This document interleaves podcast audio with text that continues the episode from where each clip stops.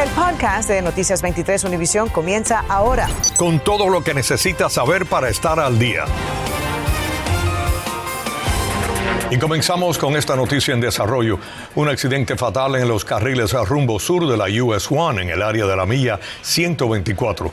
Un auto que viajaba en contravía chocó de frente con una camioneta. Los conductores de ambos autos fallecieron en el lugar. La policía informa que ambos son hispanos. La US1 está cerrada en ambas direcciones. El tráfico está siendo desviado hacia Cart Sound Road. Estamos al tanto del desarrollo de esta noticia.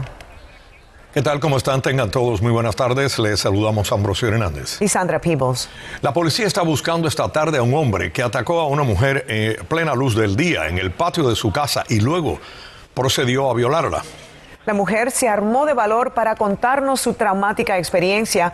Jenny Padura se nos une en vivo con su testimonio, Jenny.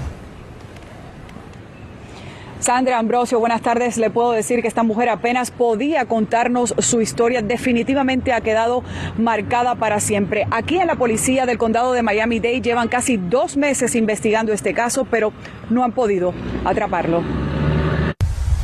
El violento incidente del que fue víctima mantiene a esta mujer aterrorizada. Me empezó a golpear y yo traté de, de muchas maneras de defenderme, de hacer algo, pero me golpeó, me golpeaba mucho.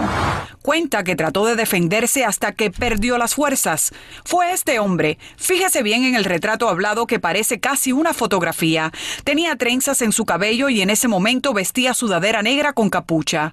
La víctima dice que estaba en el patio de su casa, había regresado de hacer unas compras cuando el hombre brincó la cerca y la agredió sexualmente. Desde el 25 de marzo que ocurrió el hecho, no vive tranquila. Tengo miedo a estar atrás, andar sola en la calle ya. La policía de Miami-Dade ha repartido volantes en el área para encontrar al sospechoso que, según la víctima, había visto en otras ocasiones. Protegemos su identidad y la dirección exacta debido a lo traumático de la situación y espera que con la descripción que ha dado a los detectives puedan capturar al sospechoso muy pronto. No quiero que le pase a más nadie lo que, lo que me pasó a mí. Bueno, y la policía aquí está esperando esa pista para poder sacar a este hombre de las calles, así que aquí la recomendación de las autoridades es que si usted lo ve, no se le acerque, trate pues de proveerle a las autoridades toda la información que usted pueda en ese momento y por supuesto levante el teléfono inmediatamente y comuníquese con ellos. Es la información que les tengo en vivo desde Doral, Jenny Padura, Noticias 23, Univisión. Gracias, Jenny. Esta tarde se encuentra en una cárcel de Miami-Dade Brandon Zambrano, a quien transfirieron desde el condado Broward por acusaciones de asesinato en segundo grado y robo en menor cuantía. Zambrano estuvo hoy en corte y le negaron la fianza. Según la policía, el 13 de febrero, el individuo dejó morir a una mujer a la que atropelló durante una disputa por un espacio de estacionamiento en Hialeah. Un adolescente de 17 años se está hospitalizado esta tarde tras haber sufrido un impacto de bala durante un robo a mano armada en Lauderdale Lakes. La abuela dijo que su nieto iba camino a su casa poco después de que le pagaron en el trabajo con un cheque que desapareció tras el asalto. La condición del joven no ha sido revelada.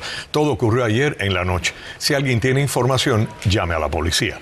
Un local de Starbucks en el condado de Miami-Dade confirmó oficialmente una decisión histórica que formará un sindicato. María Alesia Sosa está allí y nos cuenta por qué, según los que están de acuerdo, es tan importante. Sandra Ambrosio, muy buenas tardes. Efectivamente, los trabajadores de este Starbucks en Miami Springs votaron a favor de sindicalizarse, ya lo hicieron oficial. Todo esto luego de una larga lucha, incluso de protestas, y se convirtieron así en el primero en el sur de Florida en hacerlo.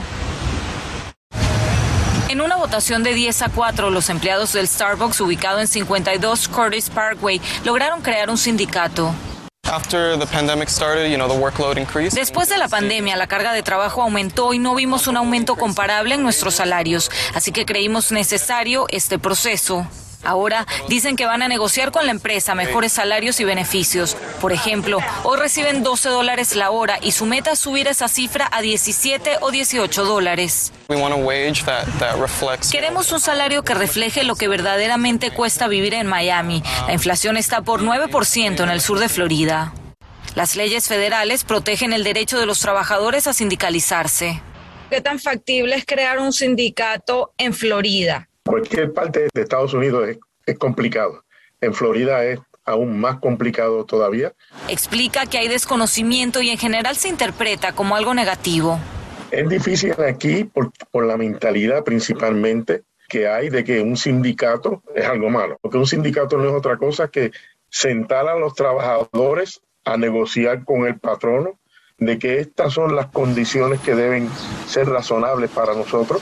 El Starbucks de la calle 49 en el oeste de Jayalía también intentó hacer un sindicato, pero recientemente perdieron la votación. Para crear uno consagrado en la ley, lo primero que debe hacer es hablar con sus colegas buscar una organización sindical de su industria, luego comenzar un comité y lo más importante, conocer sus derechos. Por último, debe firmar las tarjetas de apoyo al sindicato que darán paso a la eventual votación. Y por cierto, todos los sectores, excepto el agrícola y los trabajadores del hogar, están protegidos bajo esta ley federal para crear un sindicato. Ambrosio. María Alesia, ante esta situación, ¿Starbucks tiene alguna respuesta?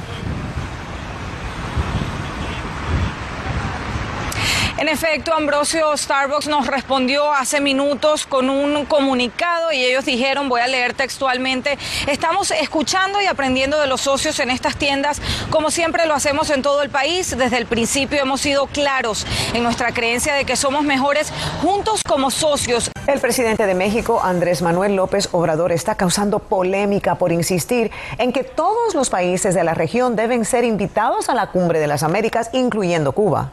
Obrador dijo que no compartía un mensaje publicado en la cuenta de Twitter de nuestro colega de Univisión Jorge Ramos, en la que Ramos escribió que el presidente de México estaba pidiendo que invitaran a ese evento a censuradores y represores como lo son los regímenes de Cuba, Venezuela y Nicaragua.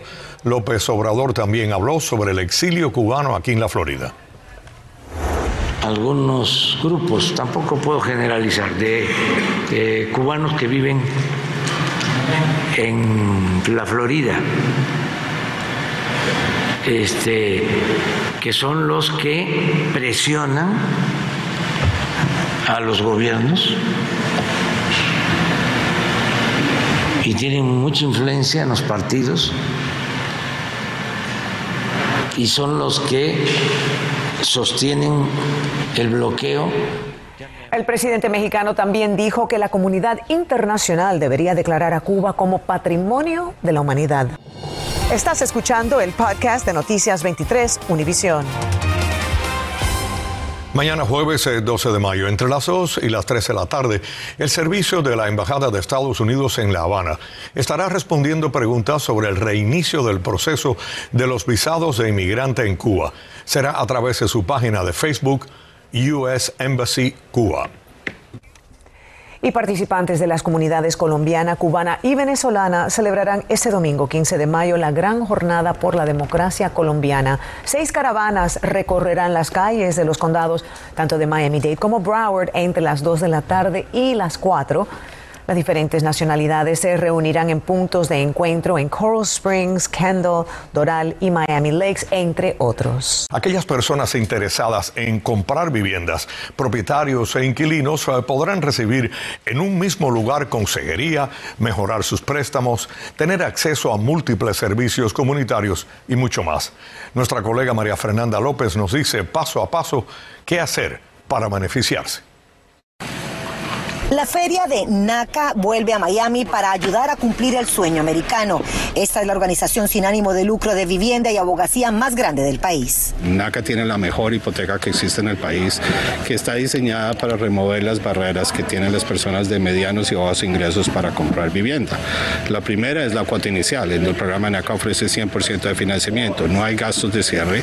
La tasa de interés es por debajo del mercado. Además, puede salvar o reducir su hipoteca. Nosotros tenemos acuerdos con los principales prestamistas, los bancos del país, para revisar y modificar las hipotecas que tienen, eh, bajar la tasa de interés, extender el, el, plazo de pago, etcétera. Y está basado en un presupuesto familiar. Recibir ayuda para renta. Eran 46 mil millones inicialmente del gobierno federal para distribuir a través de los estados y ellos a su vez de diferentes organizaciones para ayudar con la renta. NACA no considera el puntaje de crédito. Nosotros no hacemos un análisis basado en el riesgo como hacen los bancos tradicionales, pero lo hacemos basado en el carácter de las personas, si ellos pagan su renta a tiempo, si ellos tienen trabajo estable, si pueden ahorrar un poquito de dinero, porque si pueden pagar una renta, porque no van a poder pagar su casa. Actualmente hay más de 6 mil personas preinscritas. Inscribirse es muy fácil, solo tiene que entrar a naca.com, vaya a español y se inscribe y llena toda su información personal.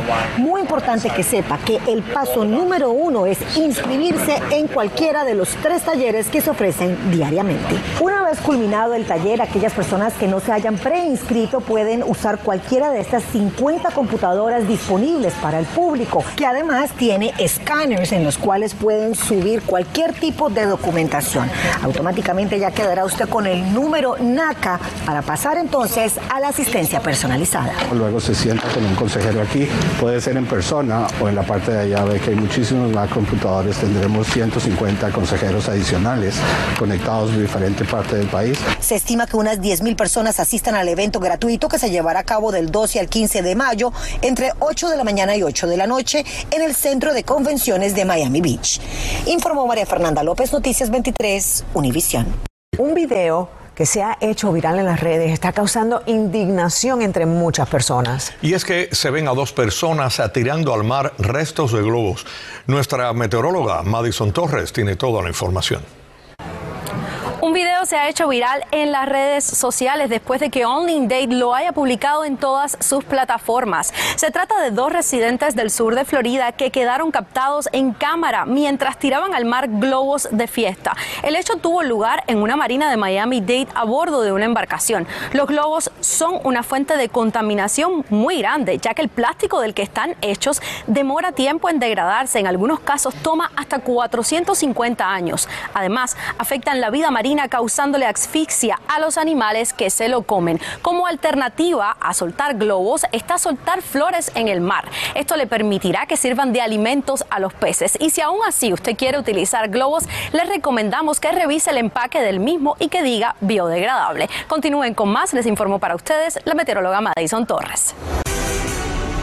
Bienvenidos a la información deportiva.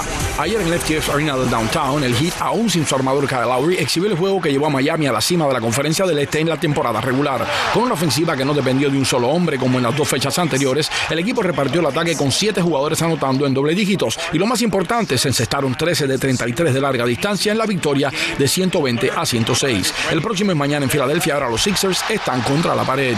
Hoy los Florida Panthers regresan al hielo del FLA Life Arena recibiendo los Capitals tras haber empatado la serie dramáticamente a dos victorias por mando antier en el Capital One Arena de Washington, D.C. El juego comienza a las 7 de la tarde. Anoche el Inter Miami logró una importante victoria en el marco de la US Open Cup ante el South Georgia Tormenta. En el Drive Pink Stadium de Fort Lauderdale se impusieron tres goles a uno, dejando atrás derrotas consecutivas en los dos encuentros precedentes. Ernesto Clavelo, Deportes 23.